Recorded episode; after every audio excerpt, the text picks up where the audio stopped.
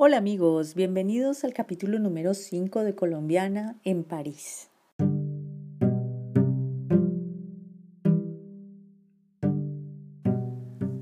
Antes de iniciar este nuevo capítulo, les hago algunas precisiones acerca de dos pequeños detalles. La maleta verde. La maleta verde apareció cuando me la llevaron al apartamento de Ruth Mary. El señor que la llevó tuvo que subir cuatro pisos para llevarme la maleta. Les cuento que respiré aliviada. ¿Recuerdan también que les iba a contar sobre el significado de la calle Folie Méricourt?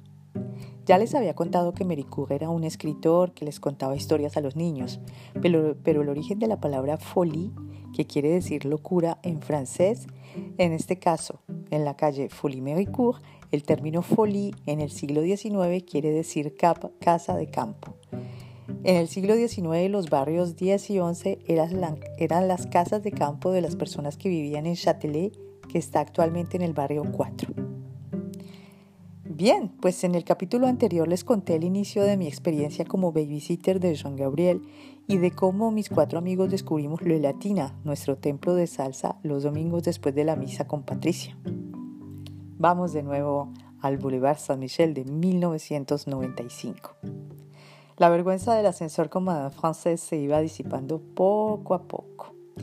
Aunque siempre tenía su mirada inspeccionando que todo estuviera bien y que Jean Gabriel se sintiera seguro a mi lado. A pesar de todo, seguía cometiendo errores y mi francés iba de mal en peor. Recuerdo que alguna vez Madame Frances me dio una lista de compras para la comida de Jean Gabriel y entre ellas había que comprarle unas manzanas. Pues resulté comprándole unas papas. ¿Por qué? Porque en francés las dos palabras son casi iguales. Pomme para las manzanas y pomme de terre para las papas. Yo había pensado que por fin iba, a hacer las cosas de manera perfecta sin tener a Madame Frances diciéndome «Ah, mais c'est pas possible, Claudia!» y a María, la señora del aseo, riéndose estrepitosamente.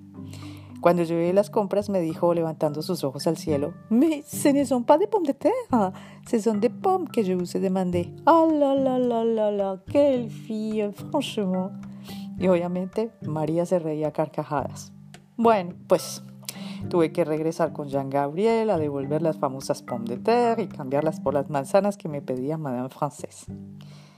Cada vez que veo las manzanas y las papas siempre me acuerdo de esta historia. En todo caso, siempre había algo que me traicionaba. Quizás eran los nervios de sentirme tan observada por dos pares de ojos, los de Madame Frances y los de María, la portuguesa. Luego, Madame Frances se reía y me decía, ¡Ah, ma pobre! Mire, me dijo mostrándome un libro. Ese libro se llama Le Malheur de Sophie. Es una novela escrita al final del siglo XVIII. Pero usted puede escribir una nueva versión en este siglo, Le Malheur de Claudia. La verdad no sabía si reírme o ponerme a llorar de ver lo torpe que podía volverme en segundos cuando entraba al apartamento de Madame Frances. Uf, respiraba aliviada cuando se acercaba el, día, ya al final del día, y podía volver a la tranquilidad del pequeño apartamento que me servía como compensación de ser el asmerreír, el reír de Madame Frances y de María la portuguesa. Allí me esperaba en la noche la mirada comprensiva de Kurt Cobain en el afiche de la cocina y el teléfono sonaba minutos después para hablar con mi dada madrina Ruth Mary, que siempre me preguntaba, ¿qué hubo, mija? ¿Hoy le fue mejor? Su voz siempre me tranquilizaba y me decía, tranquila, mi clo, En todo hay que tener paciencia y en esta ciudad siempre tendremos historias que contar y después nos vamos a reír de ellas.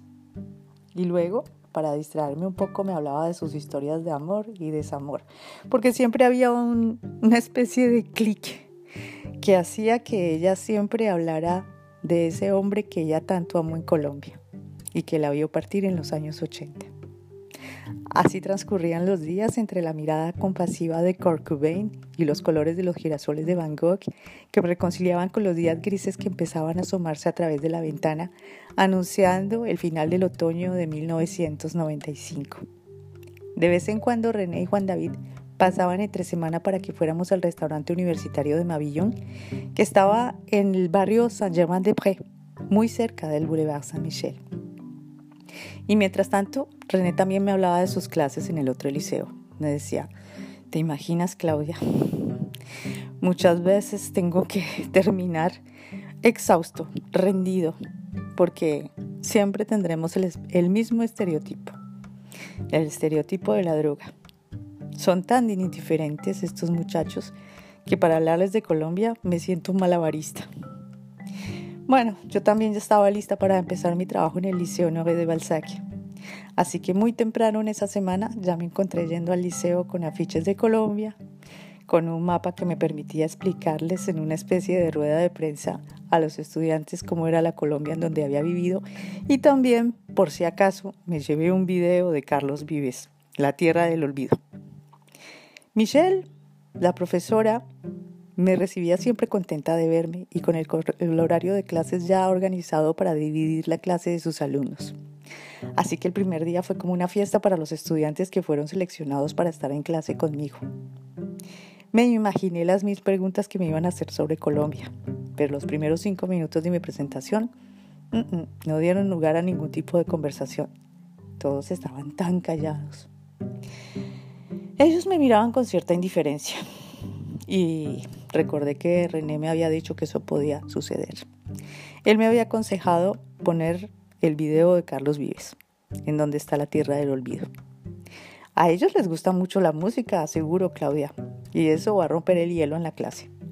Pues así lo hice, y muchos empezaron a reírse y a bailar. Maravilloso, pensé.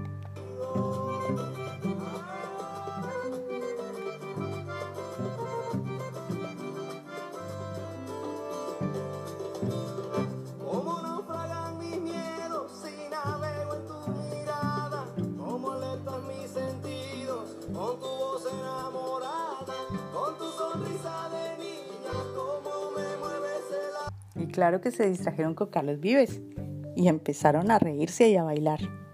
¡Qué bien! Pero en ese momento, después de ver el video de Carlos Vives, hubo un chico que me preguntó, ¿usted viene de un país muy caliente? ¿Cómo hace para vestirse aquí? Debe ser muy difícil para usted ponerse zapatos, ¿no? Y además eso de vivir aquí debe ser muy complicado porque cambiar esa casa que vimos en el video para estar aquí en la civilización debe ser muy difícil. Y claro, era la lógica de los estudiantes a ver el video de La Tierra del Olvido, en donde hay una chica que estaba riendo en una choza al frente del mar, con la arena, todos con los pies descalzos. En fin, los muchachos se habían hecho una idea de Colombia con el video de La Tierra del Olvido. Luego les pregunté muy divertida, bueno, ¿y entonces dónde piensan que está Colombia? Todos situaron a Colombia en Argentina. Y me lo dijeron con una seguridad tan asombrosa que casi me hicieron pensar que estaba equivocada. ¿Y quién es el presidente de Colombia? Pues muy fácil, dijeron todos, es Pablo Escobar. Y había otro que decía, claro, y yo sé también cuál es el producto nacional, la coca. yo les dije, sí, claro, la Coca-Cola, que es tan popular en el mundo. René había sido profético conmigo. Claudia, ellos te van a provocar. Siempre te dirán lo mismo. Llámese de memoria lo de siempre. Aquí me dicen que la cocaína, que la marihuana, que si todos somos traficantes de droga, que si ya la probamos. En síntesis, ser colombiano de Francia, ser colombiano en Francia y no solo en Francia significaba ser traficante de droga y venir de un país subdesarrollado y sin zapatos. Las clases duraban una hora y hora tras hora encontraba cada vez más resistencia y preguntas cada vez más provocadoras. Pero bueno, igual me gustaba poder hablar e ironizar el hecho de vivir en la Colombia en donde crecí, asumiendo el hecho de mostrar una imagen más amable de lo que decían aquí los periódicos y la televisión. Era un momento de libertad e inspiración en el reto de sentir que no era la única que hablaba bien de Colombia en un salón de clase. Estaba René, estaba Patricia y había otros más, otros colombianos más, hablando de nuestra tierra del olvido, la tierra del vallenato de Carlos Vives. Y es que puedo decir que a pesar de que esos tiempos fueron difíciles, pude vivir una vida pasible en Colombia, al lado de los que estaban tan cerca de mi corazón y tan lejos ahora, al otro lado del Atlántico. Después de las clases, me esperaba Nina para almorzar juntas en la cafetería del liceo y lo más gracioso es que mientras comíamos al lado de los estudiantes, ya muchos entonaban el, coro de la tierra del olvido. Tú tienes la llave de mi corazón. Yo te quiero más que a mi vida porque sin tu amor yo me muero. Nina no salía de, de su sorpresa. ¡Ah, Claudia! ¡Qué bien! Me das una idea. A ver si les pongo yo también una canción de Laura Pausini o de Ramazzotti, a ver si se entusiasman. Porque la verdad me parecen aburridos estos muchachos. Son tan callados. Así que esas semanas tenían un tono más bien nostálgico, lleno de canciones y sentimientos encontrados de indignación por las alusiones a la droga y a la corrupción. Pero el aire, el aire festivo de esas canciones de Carlos Vives hacían verdaderamente transformar la indiferencia en la atracción hacia el exotismo de la música del Caribe. Mientras tanto, un momento de efervescencia se sentía en la sala de profesores. No entendíamos mucho qué pasaba. Solo escuchábamos algo así como, oui, on se solidarise avec la grève. Íbamos a ser testigos de la huelga del otoño del 95. Bueno, mejor del fin del otoño del 95. Todo empezó así, intempestivamente con manifestaciones en todos lados. La semana siguiente todo estaba paralizado en Francia. La protesta popular se tomó las calles en París. Y eso se lo seguiré contando en el próximo capítulo de Colombiana en París. Hasta pronto.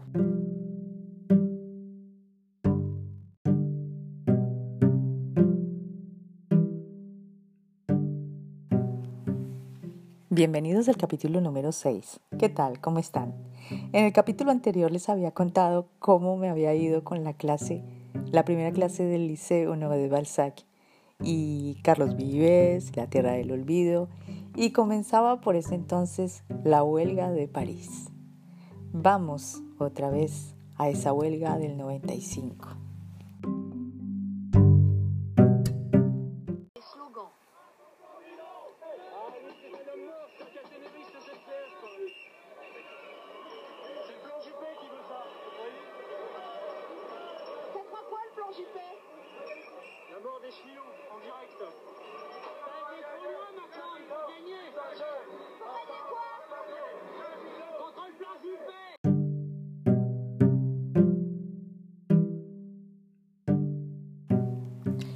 Los transportes públicos se paralizaron.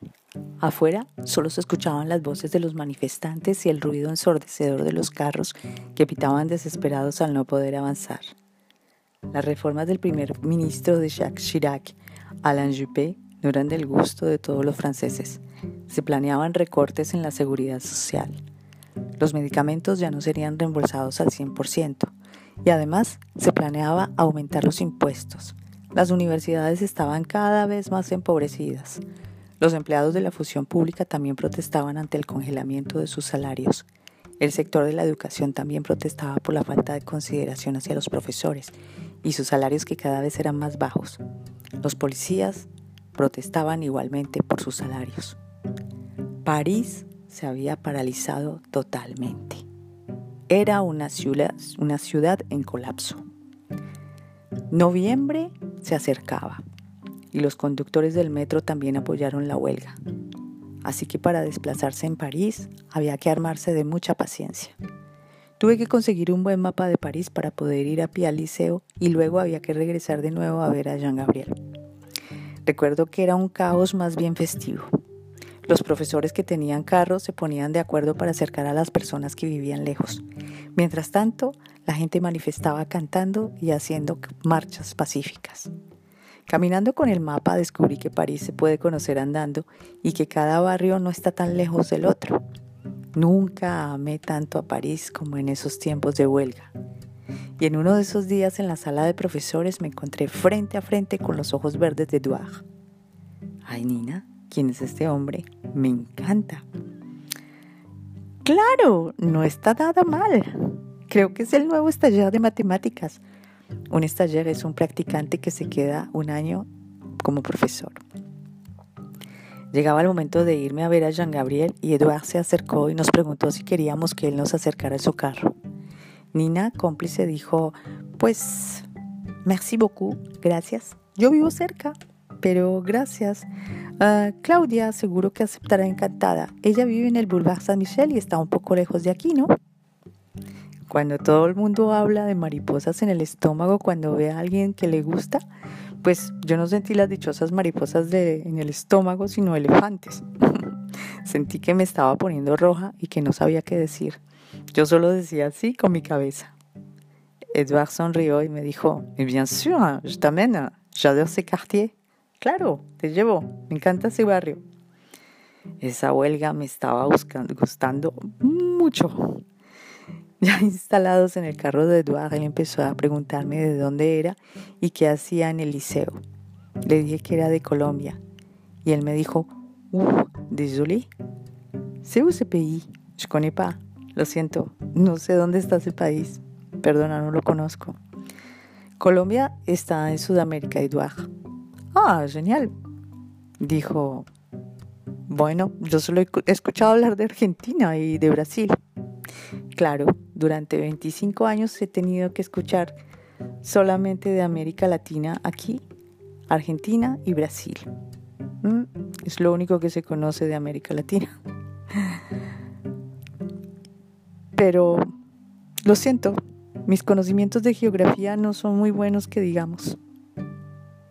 Pues, eh, bueno, ¿y tú de dónde eres, eh, Eduard? Bueno, yo soy París. Soy de París. Nada extraordinario, para ser sinceros. Es pas très extraordinario. Estoy haciendo mis prácticas en este liceo y todo es nuevo para mí. Pues ya somos dos, Eduard. Todo es muy nuevo para mí.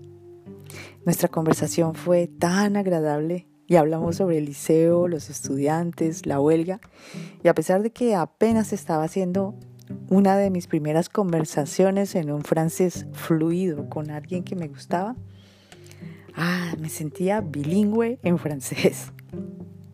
Una hora después, y luego de hacer todos los desvíos para evitar las manifestaciones, ya me encontraba en el Boulevard Saint-Michel, casi que andando entre las nubes y pensando en Edouard. Me gustaba tanto y además era parisino. El corazón me daba saltos. Era uno de esos días en los que uno quiere coleccionar esos instantes mágicos en donde todo por fin sale bien. Ese día, paseando con Jean Gabriel en el jardín de Luxemburgo, empezó a caer nieve y fue un día hoy inolvidable.